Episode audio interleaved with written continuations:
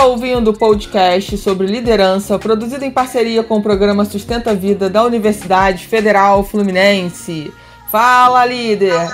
Eu sou Fernanda Gonçalves, administradora, pós-graduada em recursos humanos, treinadora comportamental pelo IFT. E no episódio de hoje falaremos sobre o poder do sono com o especialista Adriano Freitas.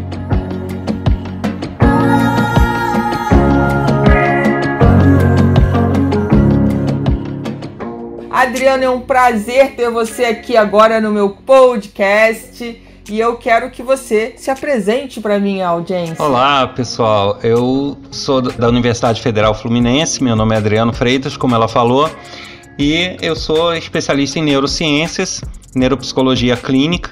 Eu estou aqui a convite da Fernanda, depois de uma bela participação dela lá no meu podcast também. Os dois, nós dois temos podcasts através do Sustenta a Vida da UF.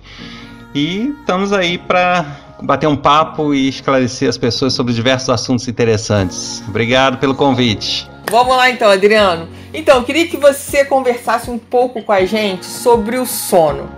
Então, com o seu conhecimento na área, o sono, dormir bem é importante?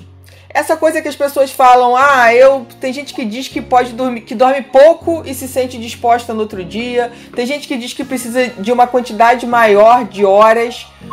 Como que a neurociência vê isso? É, na verdade, assim, aquela história de que é, todos precisam dormir no mínimo 8 horas, ou em média 8 horas, isso na verdade é um mito. Isso prevaleceu até um certo ponto da ciência e logo depois é, ao se aprofundar, ter mais tecnologia para fazer os estudos, chegou-se à identificação de que na verdade não, na verdade a população ela é dividida em vários grupos. E dentre esses grupos tem aqueles chamados de grandes dormidores e os chamados pequenos dormidores. Os grandes dormidores são aqueles que de fato dormem em média 8 horas, daí para mais. Tem uns que dormem 10, 9, 11, tem outros que nem acordam se não chamar. Mas. É, e tem um grupo chamado de pequenos dormidores, que são pessoas que podem dormir entre 4 e 6 horas, em média 6 horas, às vezes menos, 5, 4 e que é importante que não se confunda ele com insones. Não são pessoas insones, são pessoas que naturalmente precisam de pouco sono.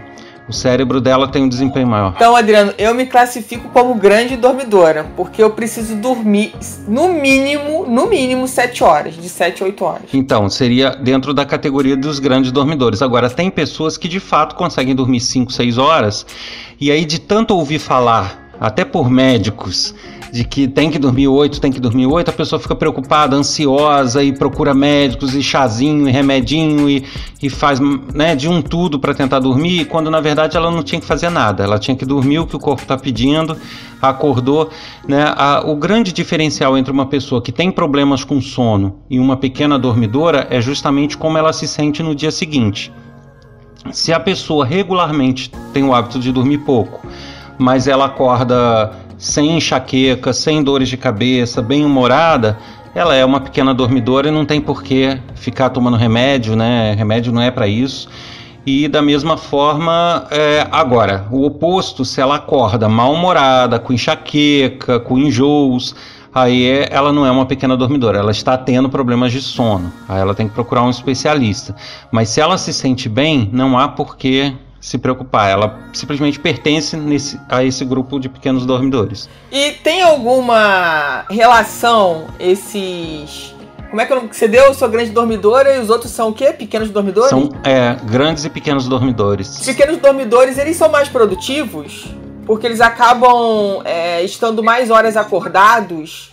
Como é que a neurociência vê essa questão da produtividade com relação ao sono? É, a produtividade não tem a ver com a hora do é, a quantidade de sono não, tá? É lógico que acaba você quem é um pequeno dormidor tem mais duas horas no dia para fazer alguma coisa. Então, se ele aproveitar bem essas duas horas, ele vai acabar sendo mais produtivo por ter mais horas acordado.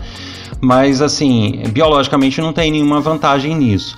Agora, existe sim uma diferença de, de performance É, aí já não com os pequenos e grandes dormidores, mas com os chamados matutinos e vespertinos. Aí sim tem uma diferença grande. Então nos conte, nos conte. São outras, class... são outras classificações, já não é com relação à quantidade de horas, mas com o horário. Com o horário que acorda e que vai dormir. Exato é, são outros grupos. Existem uh, os vespertinos são aqueles que naturalmente, é, eu sempre vou falar que naturalmente, não é aquela pessoa que se força a fazer uma coisa com um despertador, é, não, é ela naturalmente, se não houver despertador, qual é a rotina dela?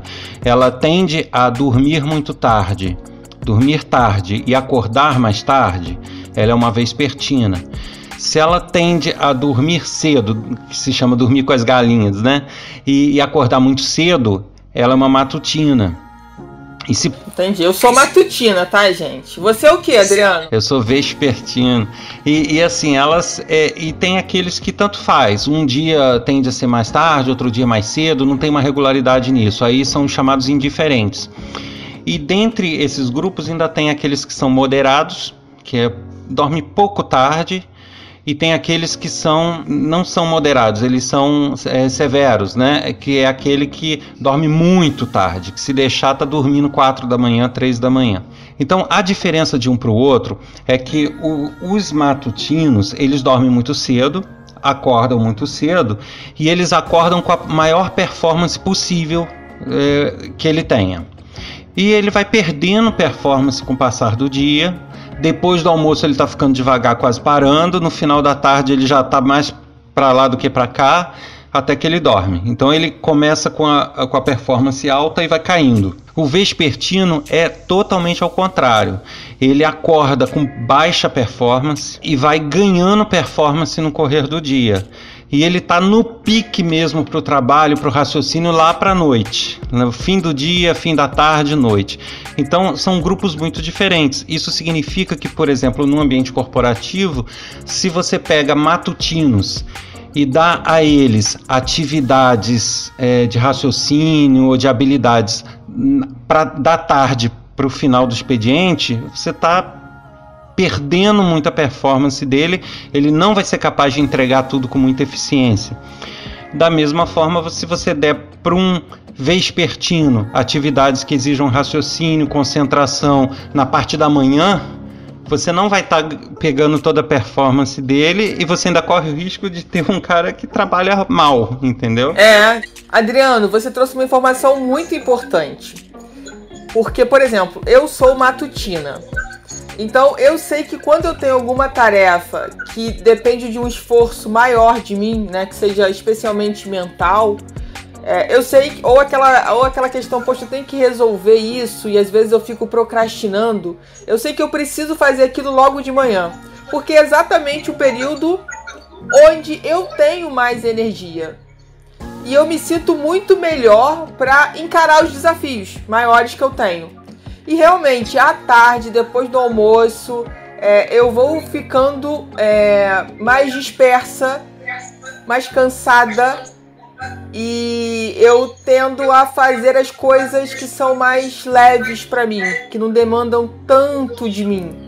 Então, é, é muito importante a gente ter essa informação. Claro que, que você falou, né? É importante que a empresa saiba disso também, mas mais do que nunca, né? O profissional que está ali, que tem muitas vezes a autonomia de saber qual atividade ele pode fazer né, no horário que ele quiser. Então, assim, entender como que o corpo dele funciona, né? Isso realmente ajuda muito a gente na nossa performance. Sim, mas, mas eu acho que assim, é, agora começa a se ter esse olhar nas corporações, até com o advento mesmo da própria neurociência que está adentrando aí né, como consultorias, né, e tudo. Mas num primeiro momento é importante a pessoa se conhecer, como você falou, mas de fato, uma empresa que tem esse tipo de conhecimento, ela consegue distribuir a força de trabalho dela melhor porque uma empresa que tem dois turnos de trabalho ou que tem né, possibilidade de um chegar mais tarde, outro chegar mais cedo, ela pode ir dividindo essas turmas ou esses grupos de acordo com o, o, o biológico de cada um, né? Então, se a, aquilo é uma regra para um certo grupo de pessoas, que ele chegue mais cedo, o outro chegue mais tarde, e, e ou, ou, as tarefas, se eles não podem se ser divididos em turno, mas que pelo menos as tarefas sejam direcionadas, tipo tarefas, tarefas mais mecânicas, mais braçais, repetitivas num período de performance baixa e tarefas mais intelectuais e de maior raciocínio e concentração nos momentos de, de performance alta. E isso sim vai gerar maior ganho para a empresa do que simplesmente colocar todo mundo misturado, todo mundo fazendo a mesma coisa o tempo todo e às vezes isso não vai render, né? e, e, e eu falo aqui de de trabalho intelectual, mas não quer dizer necessariamente aquele trabalho administrativo, de mexer com nota, disso, daquilo. Até, assim, próprios técnicos que, que vão para a rua, ou que saem em campo, ou que precisam fazer alguma atividade que aparentemente parece ser braçal, mas às vezes eles têm que lidar com problemas, com situações que eles têm que resolver. E, e isso eles vão resolver melhor no período de performance deles, né? Isso daí, e isso é uma regra humana, isso não é, não é negociável nem é treinado treinável, infelizmente. Eu, por exemplo, eu sei que dependendo do horário, da, por exemplo, 8 horas da noite, 8 e meia, eu já não sou mais nada. Mais nada, literalmente. Isso é muito engraçado. Às vezes eu falo assim, gente, eu pareço bebê. Porque vai minando o negócio que eu falo assim, gente, eu chega, porque para mim não dá, eu já tô no meu limite. Amanhã eu penso sobre isso, amanhã eu faço isso. E, e eu acho muito engraçado porque eu falo assim, nossa, parece que eu sou um bebezinho, dá essa sensação, né? Que é igual bebê, né? Tem que dormir cedo para acordar cedo. Mas eu me sinto super bem é, acordando cedo. Eu acordo às seis da manhã e sem despertador. Então, assim, eu me sinto muito bem. E eu acho que isso que é importante, a gente buscar, né, dentro do que biologicamente é, é bom pra gente e a gente poder adaptar isso à nossa realidade profissional. É, as pessoas têm que ter em mente que algumas coisas a pessoa pode ser condicionada, pode ser, pode ter um treino, pode ter, né, diversos é, exercícios que vão é, gerando hábitos e tudo mas existem coisas da biologia humana que são inegociáveis e essa é uma delas, né? O, é, a quantidade de sono e o horário é inegociável. Por mais que você tente treinar, você pode até ter algum ganho em performance, mas você nunca vai ter a mesma performance se você tivesse nascido com aquela outra característica. Isso aí é, não dá para não dá para mudar uma chavinha. Exatamente. Eu me lembro da primeira formação que eu fiz, que foi até essa que eu cito né, na minha apresentação de, de treinadora comportamental, Adriano, que tinha horário para começar a formação. É, foi uma imersão de uma semana, só que não tinha horário para terminar. Só que eu fiquei sabendo disso quando eu cheguei lá. E aí eu falei assim: olha, eu acho que vocês vão ter um problema comigo. Aí o rapaz que me atendeu, mas por quê? Eu falei, porque 8 e meia, 9 horas, eu tô morrendo de sono, eu vou dormir aqui e vai ser uma vergonha para mim, porque vai parecer que eu estou desinteressada do assunto e não é isso, é porque eu não aguento. Aí ele virou e falou assim: fica tranquila, porque você não vai dormir. Primeiro, o ar-condicionado vai estar super gelado, então vai te incomodar. É, tinha alguma coisa na água também que eles falavam da purificação da água que ia ajudar a gente ficar mais atento. E um conteúdo também que no final instigava, né? A gente que gosta de estudar, é, se a gente tiver realmente bons profissionais ali ensinando a gente, a gente, é, mesmo com sono lá, eu quero saber mais. E realmente deu certo, sabe? Foi bom. É claro que eu fui no meu limite, eu acabei ficando bem cansada, mais do que o natural, mas foi muito bom. Realmente eu não paguei, paguei um mico, né? Não dormi ali na frente das pessoas, mas foi muito bom. E aí eu queria te perguntar. É, só, só vou fazer uma observação aqui que o fato de eu falar maior ou menor performance não significa que no momento de menor performance não seja possível tá? Eu não estou dizendo isso. É, eu não estou dizendo que chegou naquela hora a pessoa a, a desliga e apaga, desmaia. É, nem nem estou falando que a pessoa não vai ser capaz de fazer nada. Não é isso. A pessoa pode ficar sem dormir, virar à noite, se esforçar e tudo. Porém, ela vai fazer isso de forma sofrível, né? Não vai ser uma coisa natural para ela. É, é isso daí é esse exemplo que eu acabei de dar. Quando eu preciso ficar até mais tarde, quando eu faço mentoria, eu fico até mais tarde, até 10 e meia, até 11 horas, consigo, tranquilo. A minha performance não é ruim, mas eu sei que no outro dia eu já não vou estar 100%. Então, assim, eu acho que a gente tem que entender também que existem momentos de adaptação, né? E a gente sair um pouquinho da nossa zoninha de conforto também é bom, né? Pra gente testar aí novas. É, saber lidar com os limites também, né? E deixa eu te falar, tem alguma coisa, Adriano? Deixa eu te perguntar, né? Tem alguma coisa que a gente pode fazer no dia a dia para melhorar a nossa qualidade do sono? Olha, tem umas dicas que eu diria que assim, todo mundo parte para aquelas famosas dicas, chazinho de não sei que, isso e aquilo. Na, na verdade, na verdade, é, o nosso dia a dia não é propenso a, a um sono fácil. Tá? Nós temos diversas coisas que nos fazem ir contra a nossa natureza de dormir no horário que a gente precisa. E aí uma das dicas assim é, é muito com relação à claridade uma questão até curiosa é que o ser humano ele carrega lá do tempo das cavernas, nos genes dele, uma, uma herança mesmo dos Neandertais e de outros, é, de outros primatas, que é o seguinte: é, naquela época a gente não tinha energia elétrica, óbvio.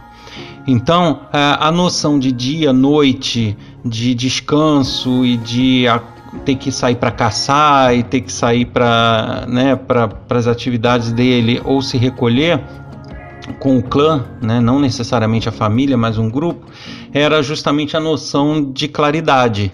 Né, o dia claro e a noite escura. E, e o, o, o, ser humano ele foi se regulando para trabalhar é, com claridade, com a indicação da claridade. E o homem de hoje, mesmo moderno, com energia elétrica, com tudo claro dentro de casa à noite, ele ainda está regulado para trabalhar com a claridade. Isso significa que ele precisa mais ou menos de uma hora com redução de, de, de iluminação para que ele consiga é, gerar os hormônios necessários para dormir. Aí vem a melatonina, vários, vários hormônios aí do sono que regulam o sono. Então, se você está vendo uma televisão, assistindo um filme, ou, ou, olhando o celular ou com a luz acesa e apaga e já vai deitar querendo dormir, alguns vão ter muita facilidade, porque são pessoas que realmente já têm naturalmente essa facilidade, mas outros vão ficar naquela agonia de não conseguir dormir, vira para cá, vira para lá. Quando na verdade, qual seria a primeira dica então? Quando ele sabe que mais ou menos é a hora dele dormir, ele deveria ficar aí uma hora mais ou menos com a luz reduzida, com abajurzinho de canto, parando de ver televisão, é, de repente fazendo uma leitura com meia luz, entendeu? Esse tipo de, de, de ação vai fazer com que nessa hora, nessa última hora antes do sono, os hormônios sejam produzidos e aí quando ele vá deitar ele tenha facilidade de dormir. É, é meio por aí, entendeu? Essa é a primeira dica. E uma segunda dica que eu dou, é, eu diria que eu vou resumir em duas a princípio que são as mais importantes. Essa da claridade é uma, e a outra é o seguinte: deitou, não está conseguindo dormir, esquece não fica rolando na cama, não fica ansioso. Ah, amanhã eu tenho que trabalhar, ainda não dormi, vira pra cá. Não pega o celular, né? Você vai ficar mais ansioso ainda. E, não, não está conseguindo dormir? Levanta, pega um leitinho quente, volta para sua leitura, aproveita, vai ler alguma coisa útil. Se o seu corpo precisar, ele vai te fazer dormir. Se não precisar, beleza. Agora, isso eventualmente vai acontecer. Agora, o perigo é isso começar a acontecer diariamente. Aí você tem que procurar um auxílio. Mas não entre nessa ansiedade de que não está dormindo, porque isso só vai fazer você conseguir menos ainda dormir. Aí vai ser pior ainda. E aí, Adriano, o que acontece muitas vezes é que a pessoa começa a ter uma insônia, né? Ao invés de tomar o leitinho, fazer a leitura, tomar um chazinho, ela vai pro celular, né? Ou liga a televisão, ou liga o computador. E aí, como que vem o sono? Jamais, né, Adriano? Não, pois é, justamente isso. Se é, uma coisa puxa a outra, né? Porque se a gente depende da baixa luminosidade para conseguir ter os hormônios do sono, a pessoa ir para o celular, ela tá com a cara na claridade. Da mesma forma, é, vendo uma televisão, a televisão emite luz, ou se ela acende a luz. Então, qual é o ideal? Ela tá com dificuldade de dormir, levanta no escuro mesmo, acende uma luz, aquela luz guia só, né? É até bom que se tenha aquela luzinha é, guia lá no, na tomadinha. Aí vai ler um livrinho, tomar um, um chazinho, ficar lá meditando ou lendo, e, e aí o sono vai vir. Agora, se a pessoa entrar, a própria ansiedade já é um excitante, não vai deixar a pessoa dormir. A própria ansiedade em ter que dormir para poder levantar cedo para trabalhar, isso já vai acabar com, a, com o sono da pessoa, só essa ansiedade. Se a pessoa ainda vai ver o celular e acender a luz, aí acabou mesmo, aí ela não dorme. Com certeza. Adriano, quero muito te agradecer por você ter estar aqui com a gente nesse podcast. Todas as informações que você passou foram muito importantes. Às vezes a gente até sabe da informação, mas a gente não pratica, né? Então, gente, vamos praticar, porque realmente é importante isso. É, eu acho é, fundamental, né? Eu, que sou uma grande dormidora, né? Como o Adriano bem definiu, é, a gente precisa do sono, né? Da, da, qualidade ou da quantidade do sono que é ideal para cada ser humano aí. Então que vocês possam aproveitar bastante esse conhecimento, é, passar esse podcast para outras pessoas. Eu queria que o Adriano falasse aí onde a gente pode te achar, Adriano, além do podcast do Sustenta Vida, como que a gente acha? É. Quem, quem, tiver interesse em saber mais sobre o sono, saber mais sobre outras coisas que possam agregar aí no dia a dia, Pode me procurar lá no podcast da UF também, né? É só procurar Adriano Freitas Neurociências. Também é, o meu site tem alguns materiais sobre isso, é www.adrianofreitas.com. É, e aí no próprio YouTube também tem bastante material sobre isso e outras coisas. Então é, é só me caçar lá que vai achar muito material. então, Adriano, muito obrigada, tá? Nada. Você ouviu mais um episódio do podcast sobre o poder do sono com o especialista Adriano Freitas, do programa de extensão Sustenta a Vida da Universidade Federal Fluminense. Caso deseje enviar alguma mensagem ou dúvida a um de nossos especialistas, basta escrever para podcast@sustenta-vida.com, colocando no assunto da mensagem o nome do especialista desejado.